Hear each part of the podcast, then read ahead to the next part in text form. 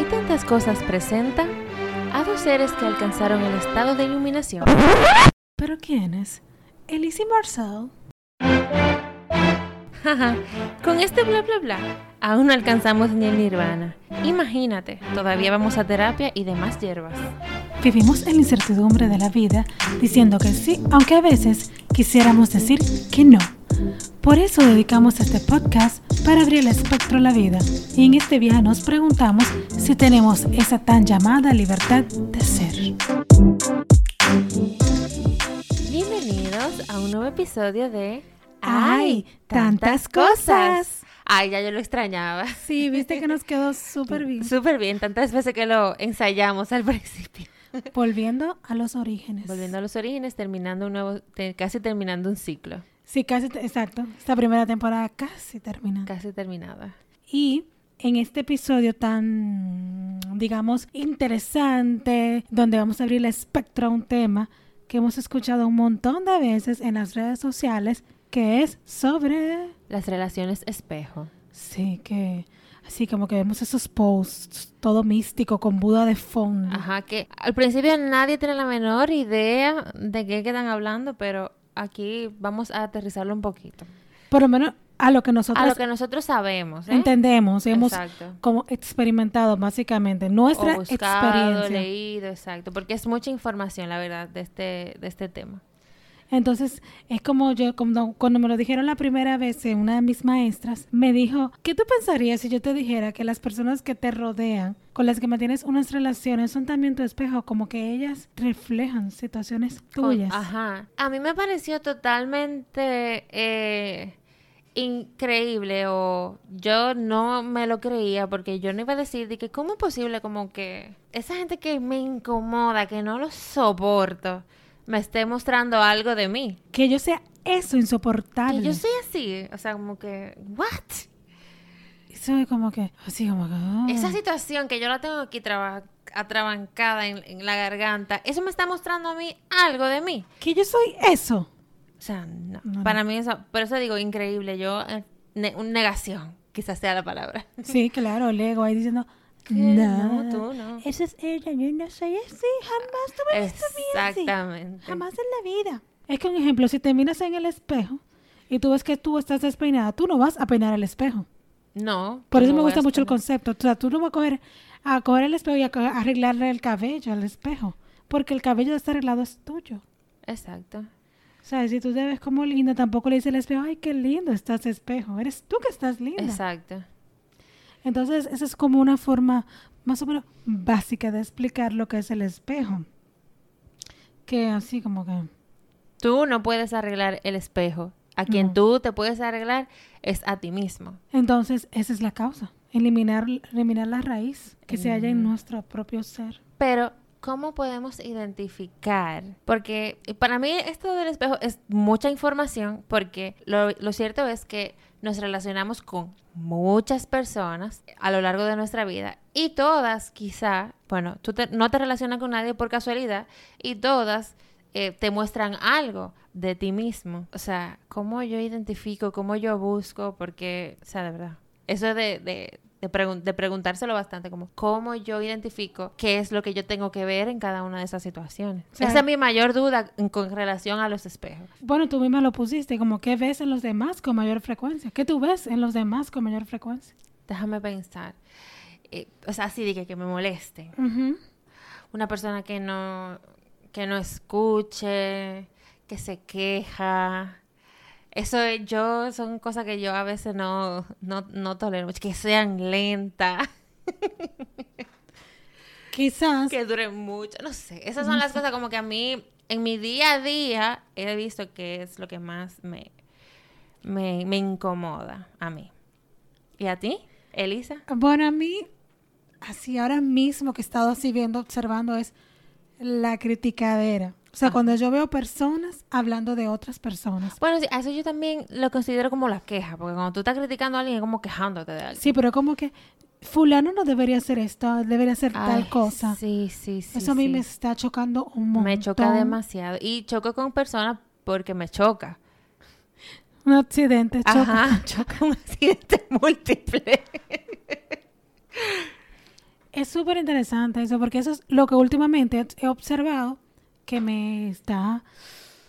Que te puncha los botones. Sí, sí, como que, wow, ¿por qué tienen que criticar? ¿Cómo, ¿Cómo te atreves a pensar que tú sabes más de la vida del otro que el otro mismo? ¿Cómo tú puedes pensar que tú sabes lo mejor Entonces, para el otro? entonces me queda como que, ok, mírame a mí criticando al que, está, al que está criticando. Ajá, ahora mismo. En ese momento descubrí mi propio espejo, que yo estoy criticándole a él porque él está criticando.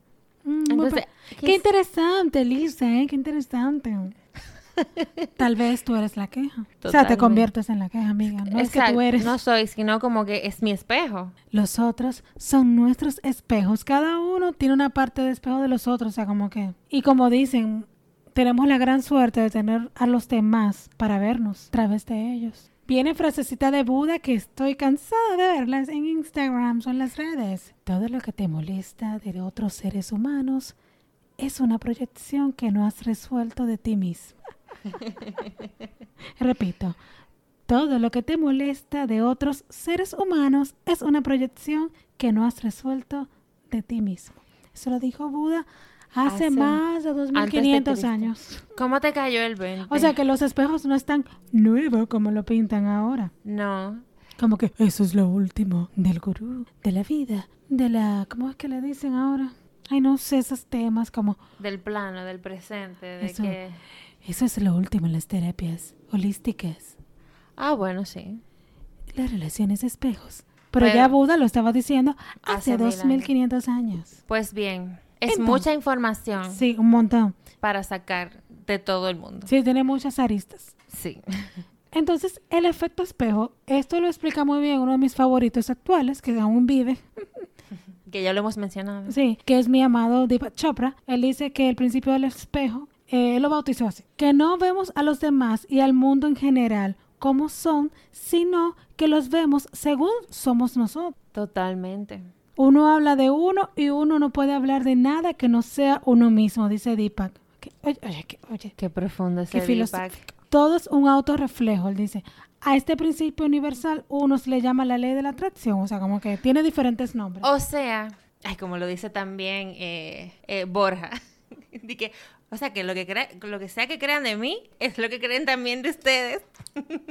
Sí, él lo dice. Ajá. O sea, como que si me estás viendo gordito, ¿tú te sientes gordito alguna parte de ti? Ajá. No, porque lo que pasa es que él, sorry que me vaya por No, ahí, no, él empezó a, a- en una de sus conferencias que me encantan, él empezó a decir, a preguntarle como a las personas, ¿qué creen de mí? Borja Vilaseca, por si lo quieren buscar. Borja Vilaseca. Ajá. Eh, dije, ¿qué creen de mí? Y le empezaron a decir que él era muy peleón, que él era muy cascarrabia, que él era qué sé yo qué. Entonces él dice de que bueno, pues entonces todo eso que ellos me dijeron a mí, también son ellos. Pero muy bueno él aceptando sus críticas. bueno, sí, él por lo menos lo reconoce. También de esto de la, de la ley del, del espejo está un libro muy famoso que se llama así mismo, La ley del espejo del japonés Yoshinori, Yoshinori Noguchi. Algo así, señores. Yoshinori Yo- Noguchi, El sí. libro está disponible libremente en- online, que lo pueden buscar. De verdad, yo recomiendo, es un libro, Pequeñísimo, 33 o 34 páginas, pero que todo el mundo debe de leer. si quieren. Sí, pero de verdad es muy bueno. Sí, es súper bueno. Y me encanta porque es una, eh, él hace este libro a partir de una historia sencilla y emotiva de... mm, de una madre con su Sí. hijo. Eh, por ejemplo, la madre estaba muy preocupada por lo que estaba sucediendo a su hijo en el colegio. Parece que no le estaba yendo muy bien. Entonces a ella le mortificaba que el hijo no se lo contara. que desconfiara de ella, confiara más en el papá. Ajá, y entonces como que su amigo, o sea, el, el esposo le recomienda, esposo. ajá, el esposo le recomienda a un amigo de él que el, el esposo considera que eh, es muy inteligente y que ha ayudado a muchas personas. Entonces ella, su cultura como que ella no lo conocía, ella no quería desahogarse con nadie ni buscar ningún tipo de ayuda, pero al final siente como que ya no puede más y decide buscar un poco de ayuda y lo llama. Aquí el señor le enseña y le dice que haga unos pasos para ella poder verse en esa situación que estaba pasando con su hijo, más allá de lo que estaba pasando con su hijo, lo que le está pasando a ella. Sí, y ella también le llamó la atención de que él no le pidiera que fuera con, con el hijo. Exacto, que no fuera directamente con ellos, Con sino, Yuta. ajá, sino que fuera a- hacia ella. Sí, todo fue el trabajo realmente que, él- que la mamá de Yuta, como así se llama el niño, Eiko. Eiko, la, Eiko, la mamá de Yuta, Ajá. y que él le puso a ser el psicólogo, porque él era un psicólogo, creo. Él era un psicólogo ajá, de una gran compañía, pero él no era psicólogo de, que- de personas, pero el esposo Él era un consideraba... experto en coaching en 1963, wow. Y eh, también daba asesoramiento pol- eh, psicológico. Él le dice como que, vamos a ver primero, a quién en tu vida tú no confías. Exacto. Se va por ahí. Y me llamó la atención cuando él le dice a ella, ¿cómo tú te llevas con tu papá? O sea, yo dije, ¿cómo él se dio cuenta que la cosa era con su papá? Ah, bueno, lo que pasa es que él, él primero le preguntó por su esposo. Mm, Entonces ella empieza a decirle, no, porque ella consideraba que su esposo era inferior, no sé qué, no sé cuánto. Porque no había terminado la no había que carrera. terminar la carrera. Y entonces ella, él ahí le pregunta, ¿cómo es tu relación con tu papá? Sí. Y su relación con su papá era igual, o sea, como que casi que su esposo era una copia de su papá. Qué cosa. Ajá. Entonces ahí se va en una, no vamos aquí a contar el libro porque este podcast no es para hablar del libro. Lo que pasa es que el libro es súper corto y habla de eso, de las relaciones espejo. Y, y- y en conclusión, ella tuvo que resolver su problema del pasado. Pero el problema que ella tenía en el pasado era lo mismo que le pasaba a su hijo con ella en el presente. Totalmente, o sea, como dice, lo que una generación no resolvió le toca a la siguiente. En este caso le tocó al hijo de, a su hijo Yuta resolver los problemas de su mamá. Sí, no, y sencillo, por lo menos yo lo pude ver sencillo en el, en el libro mientras yo lo iba leyendo. Pero cuántas relaciones espejo y cuántas situaciones que son un poquito más complejas de ahí o hasta más simples pasan en la vida diaria. Totalmente, porque ella tuvo que irse y verse cómo ella desconfiaba también de su papá. Exacto. Cómo ella entonces se buscó un marido igual que su papá para entonces repetir el mismo patrón. Exactamente. Y tuvo que, o sea, hice esa niñez, reconocer y, y volver a, a- a verse. O aprenderse la lección. Y incre- increíblemente, cuando ella resolvió su problema, su hijo cambió completamente. Como que las cosas co- cambian automáticamente. Como por efecto de magia. Casi una magia, exacto. Fue por magia cuando ella resolvió su problema que ella veía en él su hijo, pero el problema lo tenía ella, no era el niño. Exacto. Cuando ella resolvió su problema, el problema con el niño desapareció. Mágicamente, o sea, súper bueno. Búsquenlo, la ley del espejo de... Si nos lo solicitan, se lo podemos enviar también por sí, correo. nos pueden escribir por correo. Hay tantas cosas, arroba gmail.com. Exacto. Pero sí se llama La Ley del Espejo de Yoshinori no, Nochu. No sé, señores, perdón. No somos expertas en lingüística en este caso. No, no, ni de japonés menos. Entonces, también me encuentro con los tipos de espejos, que según la terapeuta holística acompañante del curso de milagro, Marta Salvat, pueden buscarla, en su libro Tú eres yo, ella explica bastante bien los tipos de espejo. Y el primer espejo que ella habla es el espejo directo, que es el que nos muestra una situación en la que podemos estar o no directamente implicados. O sea, pero que al sentirnos afectados nos da una señal de que algo de eso que nos sucede es, de que nos sucede es, un, está en- es- es parte de nosotros. Eso es como una situación que se te presente, que no fue a ti, que te pasó, pero tú te sientes de cierta forma afectada. No necesariamente. Ella dice, el, el espejo directo es, por ejemplo, alguien te faltó al respeto a ti. Ajá. Entonces, por ejemplo, que si alguien, tú, eso es lo que tú dices. Ajá. Por ejemplo, si alguien tú ves a alguien faltándole respeto al otro, tú dices, wow, me molesta, qué molestia. ¿Cómo esa... Wow, me molesta, me molesta. ¿Cómo esa persona se atreve a ser tan irrespetuoso con X o Y persona? Yo no soy así. Yo no soy así. Pero la verdad es que tú eres así con no con los demás, pero contigo mismo. Sí, si te abres a ti mismo el espectro, puedes ver muchas, quizá puedas ver muchas situaciones que en las cuales tú mismo te faltas al respeto. O sea, como que tú dices, wow, tú te la pasas faltándote respeto cuando tú dices que sí, cuando quieres decir que no. Exacto, cuando no eres fiel a ti mismo. Eso es una falta de respeto. Ujú, Entonces, eso es, un- eso es un espejo directo. Sí. Entonces está el espejo opuesto que ella menciona, que son situaciones que llaman nuestra atención igual o nos incomoda, detectando que eso contrario que hay en otro hace relucir la polaridad en la que podemos encontrarnos. O sea, como que Por sí, ejemplo. la eh, falta eh, defectos de personalidad de alguien que a ti te incomoden, como lo que estamos conversando, de la queja, de, de ese tipo de cosas. Y también ella pone el ejemplo de que, por ejemplo, una víctima de, dom- de violencia doméstica. Una persona que a lo mejor eh, es víctima de violencia de su pareja, Ajá. ella tiene todos sus derechos, pero no hace nada para... Pero en este caso no es viéndolo desde afuera, sino yo siendo la persona ¿A Tú quién? traes a otro para que te maltrate, como tú entiendes. Como que- yo misma, como yo misma me maltrato a mí. Entonces, esa persona le muestra lo- todo lo violento que tú eres contigo misma. Bueno, eso me, bueno, como nosotros también hablamos dentro de la, dentro del episodio de, de, de eres suficiente, Sí, como que la vida te va a seguir poniendo eh, cosas o personas que no te valoran simplemente porque tú no te estás valorando. Ese sería el espejo opuesto. el, el espejo es opuesto. Exacto. Exactamente. Eso es muy interesante. Porque muchas veces decimos, como por ejemplo, cuando somos víctimas de alguna violencia, pero yo no soy nada violenta. Ni siquiera nada más, o sea, víctima de una violencia como que para verlo un poco más Sí, porque- fácil. Sí, porque eso es un espectro bien amplio. Ajá, exacto, como fácil. Pero, o sea, con cualquier cosa. Cualquier cosa que tú veas en otra, en, en gente que está todo, ay, pero ¿por qué me trata así? Ay, pero mira a mi jefe. ¿por qué mi jefe me trata así? Ah, o así, como cosas así. Valga la redundancia. La cosa que no existe, la cosa es cualquier cosa. Ajá. Entonces, luego están los espejos del juicio. Eso nos habla de lo que estábamos hablando anteriormente, cuando emitimos juicios de valor etiquetando a las personas solamente en función de nosotros mismos, nuestra historia, nuestra cultura o nuestra relación de carencia. Lo que tú entiendes que, Que- está bien y cómo deberían de ser las cosas. de acuerdo a tus Exacto. costumbres y, Y a tu percepción, claro.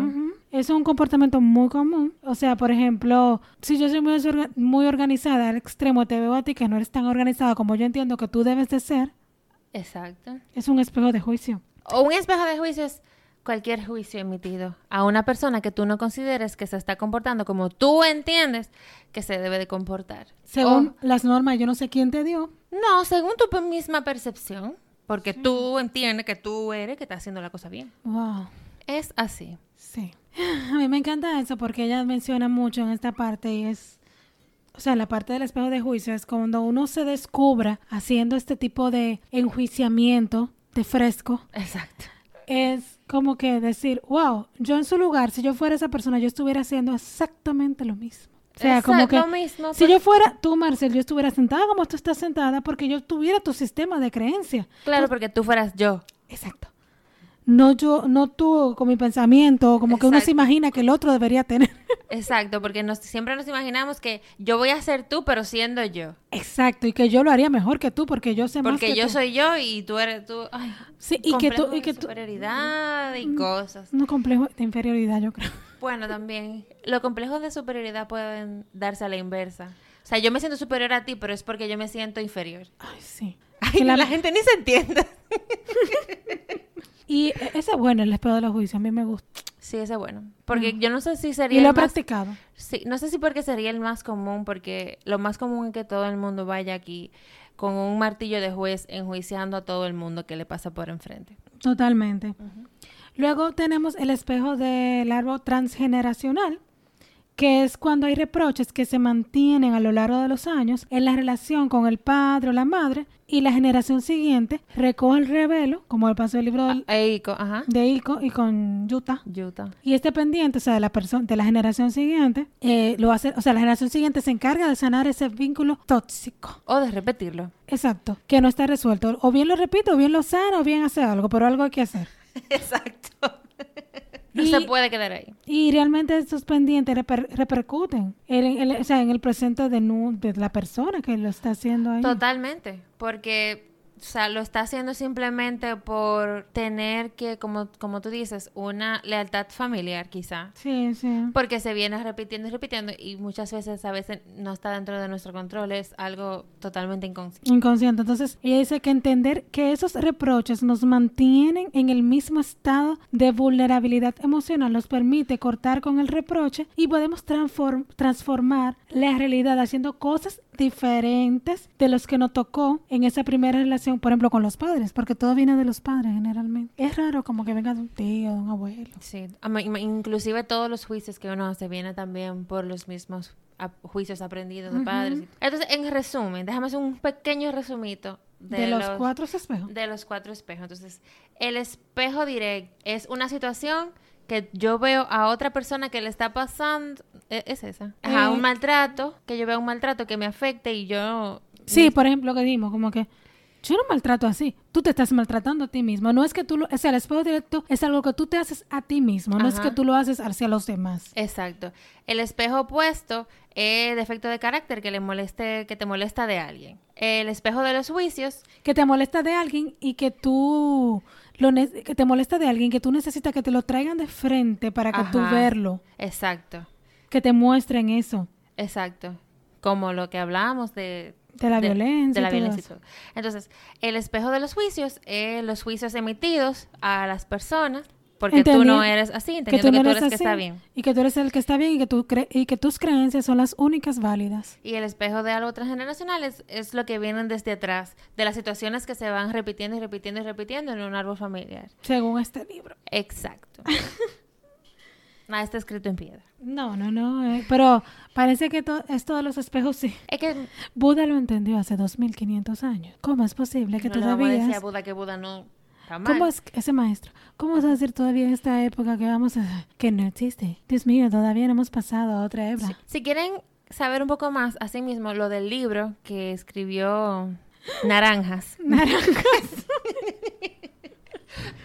El libro que escribió... La ley de los espejos. La ley de los espejos. Yo- Yoshinori... no, Ajá. no, Yo- le digo naranjas. Yoshinori.